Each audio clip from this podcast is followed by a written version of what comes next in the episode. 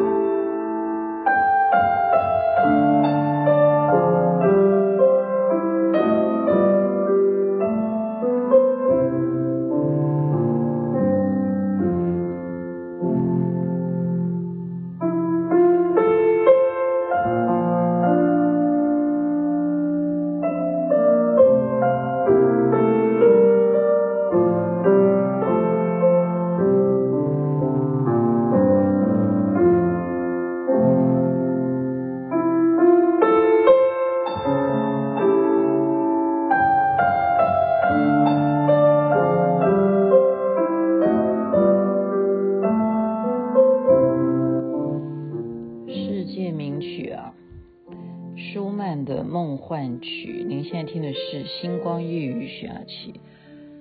我说，台北国家音乐厅真的就好像是我家客厅，每个礼拜都在那边欣赏丰富的音乐响宴啊。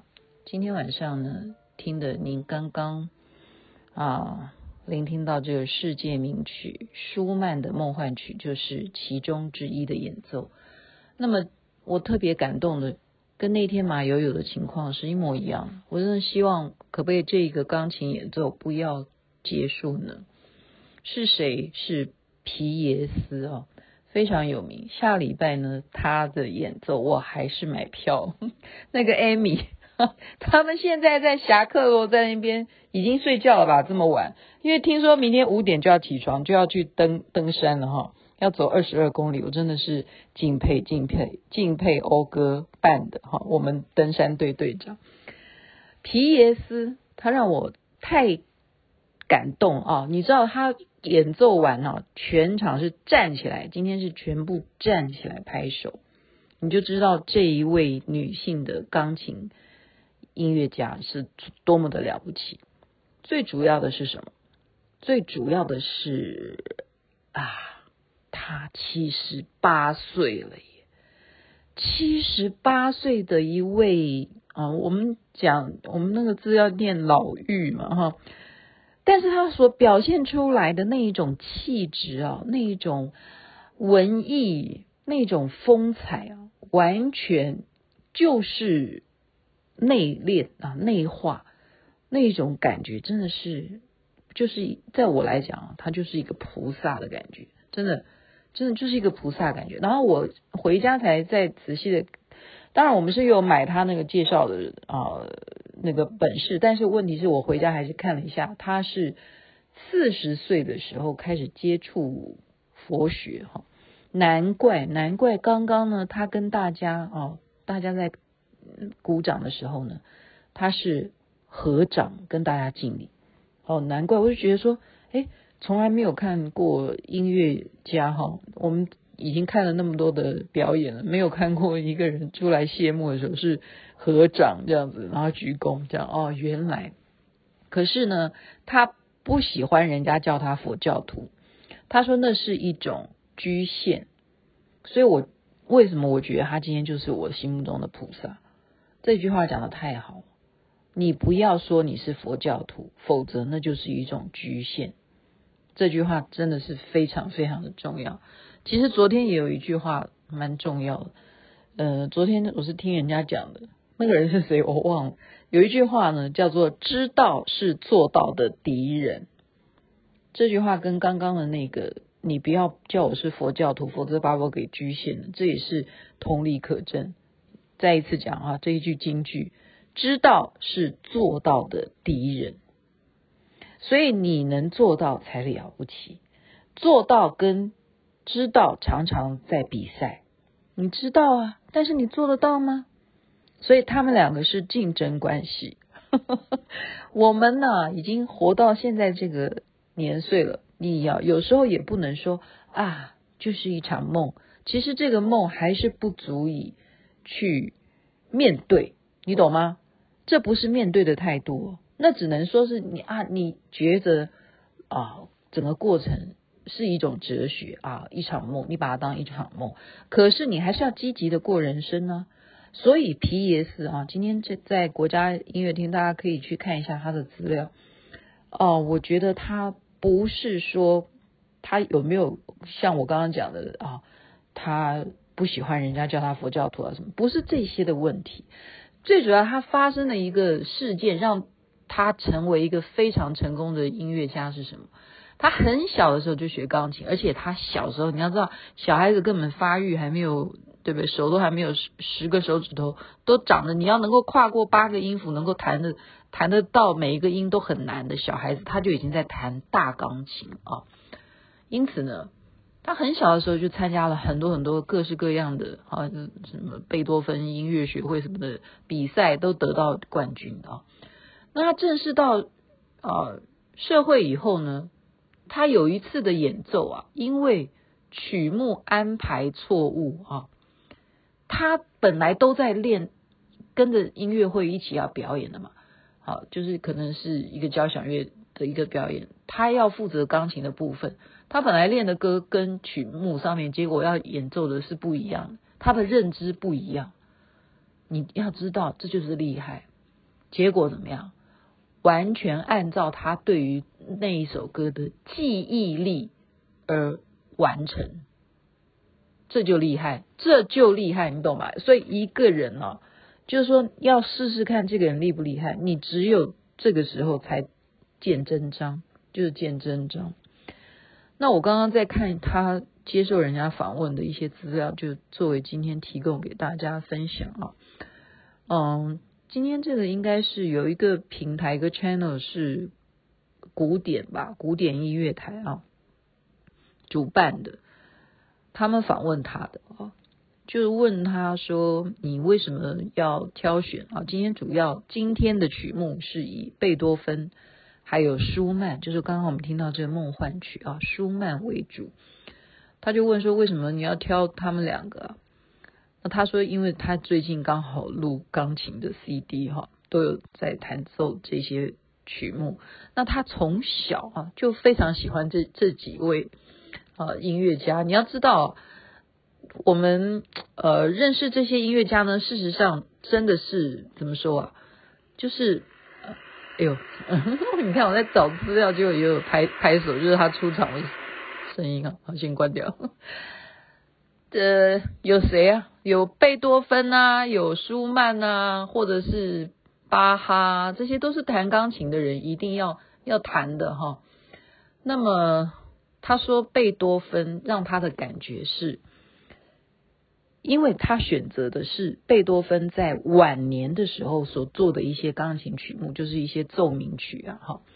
他觉得贝多芬他小时候弹的时候呢，体会不出来这些伟大的音乐家他们写这些伟大的乐章啊，他们心里头的那些事事件故事会是什么。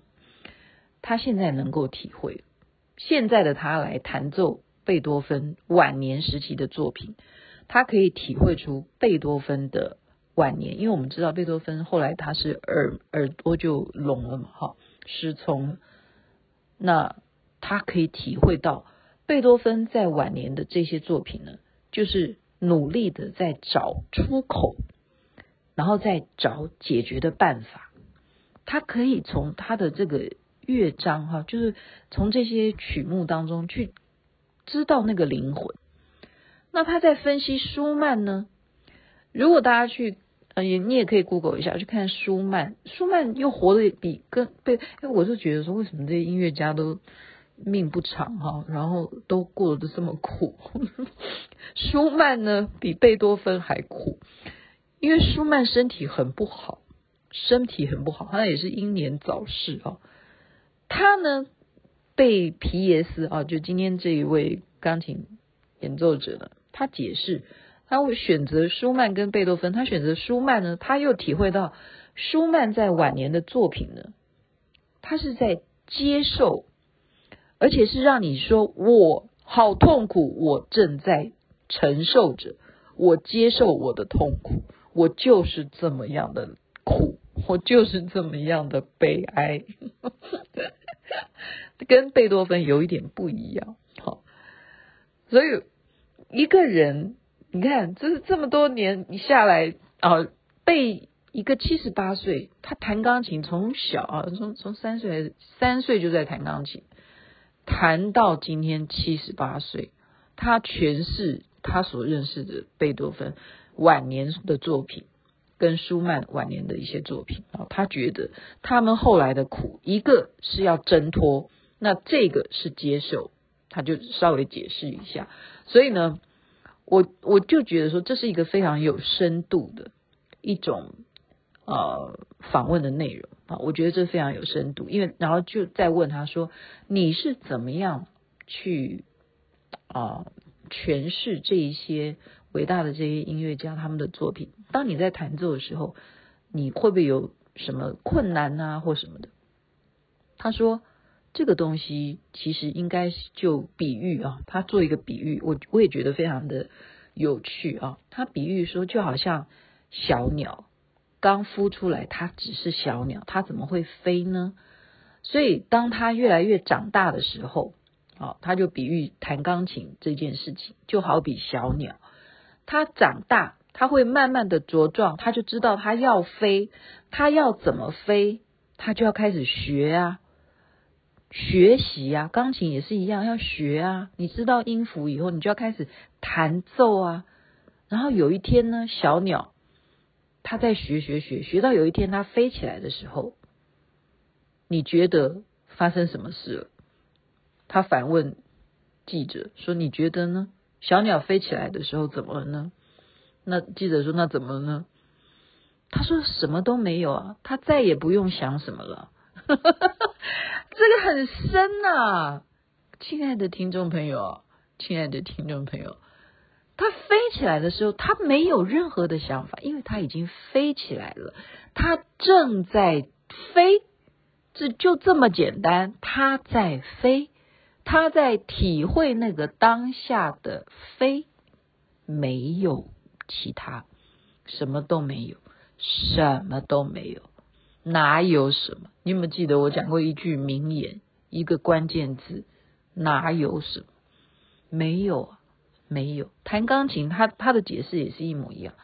当你会弹，然后你已经会的时候，你进入到那个境界，什么都没有，你只知道就是进去了，就是跟钢琴跟这个乐章完全合而为一，没有其他，也没有想法，你就是完全的融入这个音乐当中，没有其他的杂念，就是拿一个小鸟学习飞翔来讲哈。然后他说呢，老这件事情，很多人呢都会很害怕、很抗拒。可是他觉得啊，万物呢永远是平衡的。啊，我觉得今天真的被他开示啊，这这个这些种种的访问，我觉得让我忽然都觉得啊，他真的不只是应该当一个钢琴音乐家，他应该当一个。创一个协会啦，还是任何一一种另外一种新的啊佛学，或者说他自己的哲学的一个门派。他讲老这件事情绝对是很公平的。例如什么呢？你只有到老，你才会懂得刚刚我们讲的贝多芬，他到底当时他的情绪是什么？舒曼他的痛苦。他是用老的时候是接受了，因为你现在的年纪，你有了这么多的历练，你就有这方面的智慧增长。但是如果你是年轻人，你会懂吗？不会啊。所以老呢，它是非常的平衡，因为就像跷跷板，它不会永远翘在高的，它永远就是保持这样子，你高我就。低，那我低，我高的时候你就低，就这样子，很平衡的，是平衡的。他说老是很平衡的，自然法则啊，不用抗拒啊。你应该接受说，我小的时候我不会这么老诶，我现在这么老了耶。而且你们看，我保持 OK，他讲很重要哦，好好的吃饭，好好的睡觉，好好的运动，这三样都很重要，我没有忘记。所以我现在老得非常的愉快，我七十八岁，OK。然后他做一件什么事情？他说冥想。他说冥想也不是规定每个人都要做这件事情，可是他喜欢哦，他喜欢冥想。冥想也就是我们讲的，可以说我们会讲的硬一点叫打坐。但是很多其实西方的心理学家，他们不会把打坐或冥想这件事情一定要归咎于说，呃，这是属于佛教才有的东西，或者是印度教有的东西，不会的。冥想这个东西已经现在适用于包括治疗。好，包括任何的这种舒压的一种建议方式啊，冥想。所以皮耶斯呢，他就说他每天呢都会用二十分钟啊、三十分钟来冥想。他觉得这样之后呢，他整个人都会变得非常的轻松啊，就是调理会更加的呃分明嘛。哈，就像刚刚讲的，你看他年纪那么轻的时候，好，在公共的这样子的公开的大型的演奏会。竟然只有他一个人跟曲目是搭不上的，但是他还是依然可以做钢琴伴奏，这么厉害，这么厉害的人，所以今天就把他的故事分享给大家。然后下礼拜二，诶，下礼拜二还是 礼拜几？我每天都很多事情，很多事情，而且还要上学，还要上学，功课还没交好。好的。就分享给大家，祝福人人身体健康，随时幸福。你是不是可以体会小鸟飞起来的感觉了呢？该睡觉了，晚安。那边早安，太阳早就出来了。